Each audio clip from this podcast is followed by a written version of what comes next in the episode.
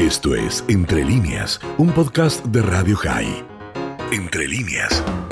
Nos vamos a encontrar como cada semana con la licenciada en psicología Silvia Bajnenko. ¿Cómo estás Silvia? Dani te saluda.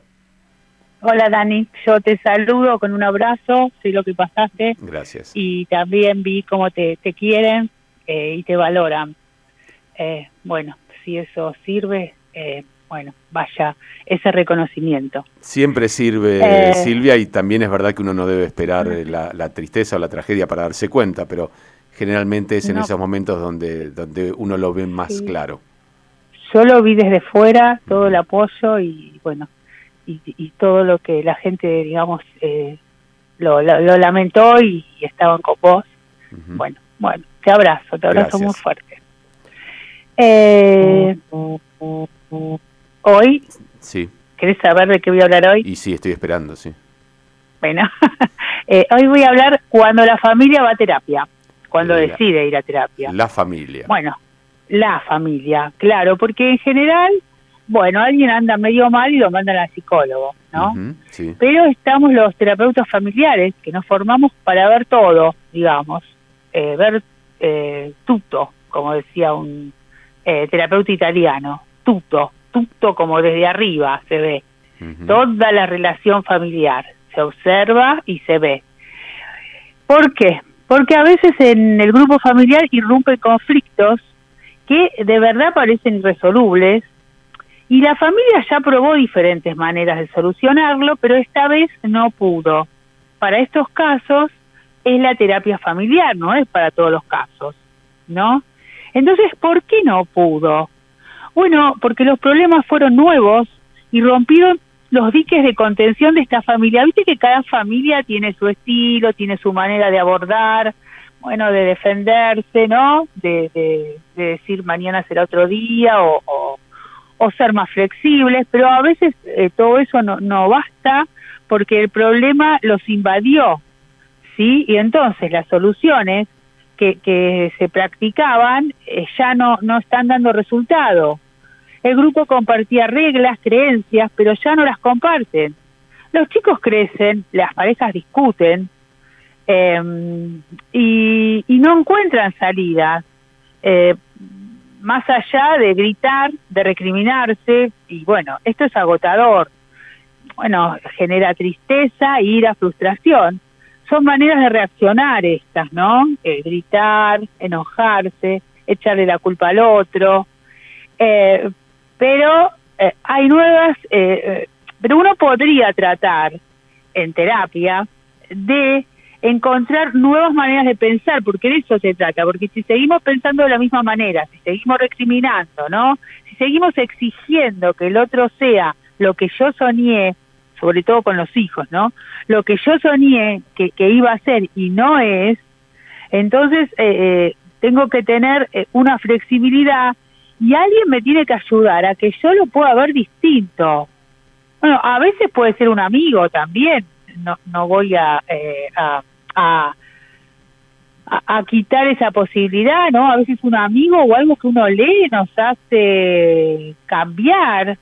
Yo una vez leí, eh, cuando era muy jovencita y ya tenía un bebé, un nene en la escuela, y las cosas no iban como yo quería, y yo leí en una tarjeta de una revista, yo leí que en la búsqueda de lo que no tienen, nos perdemos lo que tienen. Y ese día yo creo que fui distinta con mi hijo, eso es algo personal. Te hago una pregunta, Silvia, porque en el arranque dijiste cuando la familia va a terapia, pero la familia no decide junta ir a terapia. Hay un proceso previo. Alguien de la familia tiene que ofrecerle al, al- al grupo familiar Sí, la idea, tiene que convencerlo. Esa parte no es tan Sí. fácil y hasta podría ser que parte de la familia quiera y alguna parte no. No, entonces va eh, la parte que pueda ir, eh, porque nosotros eh, en terapia familiar eh, nos manejamos con subsistemas, o sea, quizás no quiera venir toda la familia, pero quizás vengan los padres o quizás vengan los hermanos a denunciar cierto malestar en la familia. Y bueno, también tenemos otros casos que son, eh, son muy bravos, los de divorcio donde la tenencia, bueno, la tenencia es compartida, pero en general los chicos quedan con la mamá y, y bueno, es el padre que lo pide. Eh, pero ahí, ahí ya por vía judicial, eh, la madre y los chicos se tienen que ir, porque esto ya es vía judicial. Eh, y eso lo trata un terapeuta familiar. Y realmente se logran muchas cosas. Primero, que el padre pueda ver a sus chicos eh, delante de un terapeuta, ¿no? y, y después lograr una revinculación de estos chicos con el padre, porque en general esta mamá puede ser al revés, ¿eh? Puede ser al revés, eh, puede ser el papá. Eh, tenemos aquel caso, ¿te acordás que se llevó a los chicos a Siria o a otro país? A Jordania, creo, sí. A Jordania. Ese fue un caso desgarrador. Y yo escuché a esa mamá en ese tiempo que decía que cuando hablaba con sus hijos no hablaba de lo que pasó, hablaba del presente. Porque si no, no, no, no tenían diálogo. Eh, porque los chicos estaban eh, del lado del padre. Pero entonces también eso, vos decís, aunque no quieran venir, bueno, judicialmente van y a veces van desganados y de repente escuchan algo interesante y se enganchan. Y en lo que vos decís, bueno, va una parte de la familia. A ver, y pues, si querés, bueno, yo no sé, te doy un ejemplo personal. Yo una vez fui con mi marido, también por este mismo hijo. y bueno, me escucha. Y entonces eh, ella nos ayudó un montón con muy poquitas palabras porque él en ese momento chocaba bastante el coche que recién este manejaba y siempre la culpa la tenía el otro, por supuesto, nosotros estábamos muy preocupados. Y la psicóloga le preguntó a mi marido, bueno, ¿vos qué le dirías eh, con ese coche así roto? Bueno, le dijo mi marido, yo le diría, ¿qué, qué, qué, qué vamos a hacer? No, no, le dijo ella, ¿qué vamos a hacer? No, ¿qué vas a hacer? Y vos sabés que simple, pero cambió. Y a eso vuelvo, ya para evitar lo, lo, autorreferencial, y vuelvo a que a veces cambiando una actitud, ¿no? Las cuestiones eh, mejoran. Eh, eh, hay que encontrar nuevas reglas, ¿ves? nuevos dichos. Vos sabés que me hiciste acordar cuando yo me divorcié ya hace también, no sé, una treintena de años. había ido a una psicóloga con una de mis hijas eh, y yo estaba discutiendo allí en ese mismo lugar con la que, bueno, con la que es mi ex mujer. Y la psicóloga nos mira y nos dice, perdón, ¿ustedes están tratando de reconciliarse, de volver a vivir juntos? Y los dos dijimos, no. Me dice, ¿para qué discuten? Claro. Esa, esa pregunta, esa sola pregunta simple, hizo que me cambiara la perspectiva. Es verdad, uno discute cuando quiere resolver algo. Cuando ya no va a resolver algo, en vez de discutir, soluciona, encuentra salidas prácticas, digamos. La discusión es para buscar consensos, eh, eh, para seguir. Y no hacía falta, ya está, ya había pasado. Es verdad, a veces una frase leída, escuchada, eh, alcanza para correrse, ¿no? Como te preguntaron a vos, una pregunta. Sí. Cambió la situación. Sí, sí, definitivamente. Bueno, la terapia se. bueno, entonces la terapia lo que trata es de lograr que la familia pueda autogestionarse. Por ejemplo, esto que vos decís, ¿no? Bueno, y entonces, ¿para qué iba a discutir? Cuál, ¿no? Sí, aparte, aparte uno en ese momento se da cuenta de lo inútil del esfuerzo que está haciendo cuando en realidad uno estaba ahí, digamos, para ayudar a un hijo. si lo quieren ayudar, dejen de discutir entre ustedes porque los necesito juntos en esa tarea de padres, aunque se hayan divorciado. Eh, y bueno, sí, es verdad. Bueno, vos hablabas de un amigo, yo también creo que a veces por fuera se puede... El, tema es la parcialidad o imparcialidad. Uno siempre asume que el terapeuta es imparcial, porque no tiene ningún interés y a veces los amigos son más amigos de uno que del otro en una pareja o tienen algún eh, interés no digamos no de buena onda no pero tienen algo que se juega eh, en esa sí, relación. porque uno siempre claro porque además siempre es el relato de uno es tu relato. Por eso a veces me parece importante esa visión externa que esté despojada por supuesto de de, de, la relación. Pero bueno, eh, es verdad, a veces lo leíste en una revista, no había nadie, no sabes ni quién lo escribió y te cambió, es verdad. No, y me cambió. Eh, y, otra cosa que está muy bueno, que nosotros usamos, son como preguntas circulares. Por ejemplo, viene una pareja y ella se queja de que el marido no pone límites a los chicos y entonces en ese momento, como es ella la que está hablando, uno espera que termine de hablar y le pregunta a él, ¿y vos qué sentís cuando ella dice esto?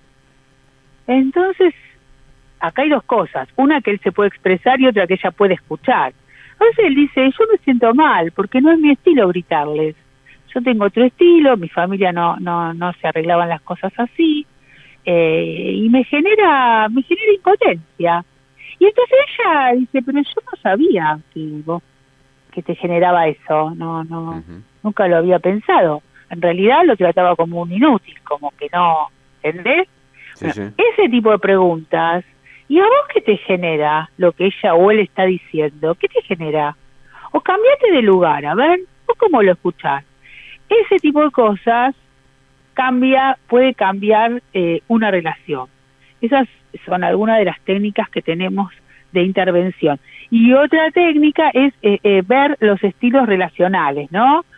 Cómo se relacionan, cómo se llaman, cómo se grita, porque a veces no se pelea por el contenido, sino por la forma en que se hablan, ¿no? Bueno, y cómo se, se, se, se, rotula, porque a veces ella dice, sos un amarrete, y él, la verdad, viene de una familia donde siempre se cuidó la plata, donde a lo mejor perdió una vivienda, y tiene más miedo que otros de que le pase lo mismo. Pero como discuten, ella no sabe de esto, pero en terapia se entera, ¿entendés?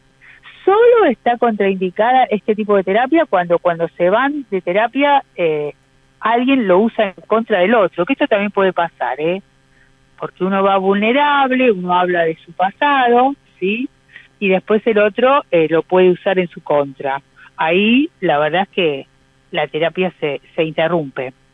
Sí, también hay veces que uno tiene la sensación de que el terapeuta está del lado de uno o de otro, ¿no? Entonces esa la persona que se siente, siente como diciendo, me trajiste acá para que me ataquen entre dos, digamos, para tener, para tener sí, apoyo. La verdad es que sí, sí, pero que en realidad un buen terapeuta no deja traslucir eso.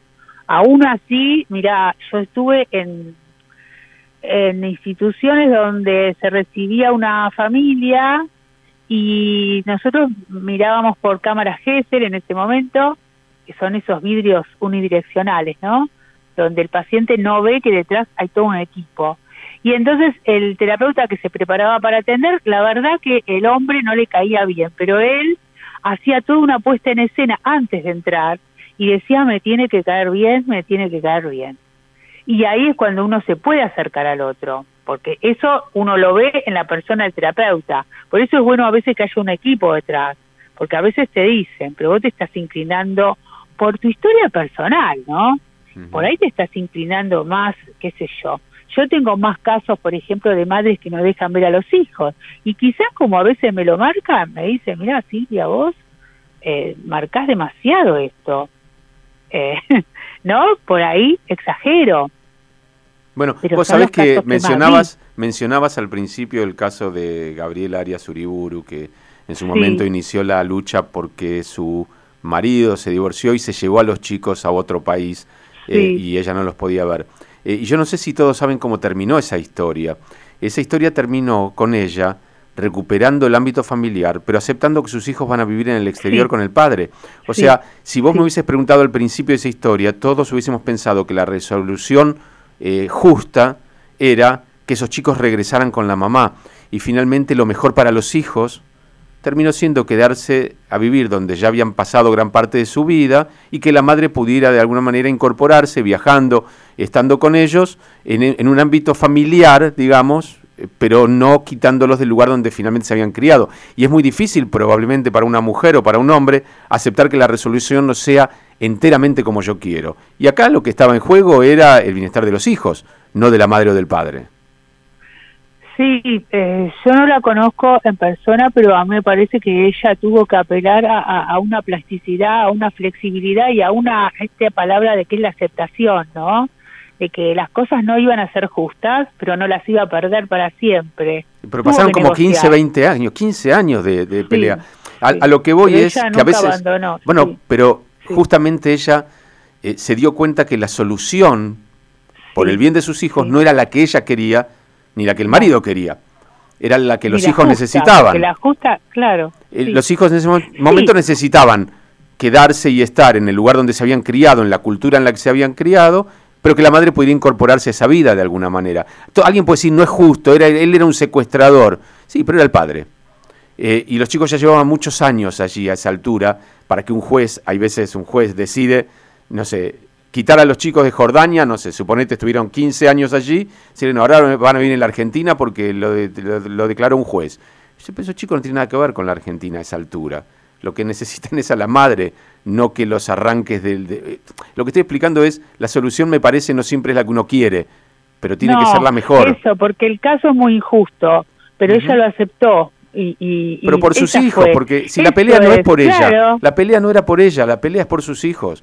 Y eso es lo que a veces en la son terapia... las negociaciones en familias, claro, la negociación en familia es eso. No siempre vos vas a, a, a, que, a tener lo que querés. Ni tu hijo lo va a hacer, ni tu pareja, pero el tema de aceptar que eso no va a ser también es una negociación, porque uno también negocia, por más que la palabra suene a comercio, ella negoció con mucha inteligencia y con mucho ah, desapego de su parte, no desapego, con mucha... Eh, pudo, sí, pudo despegarse de la situación.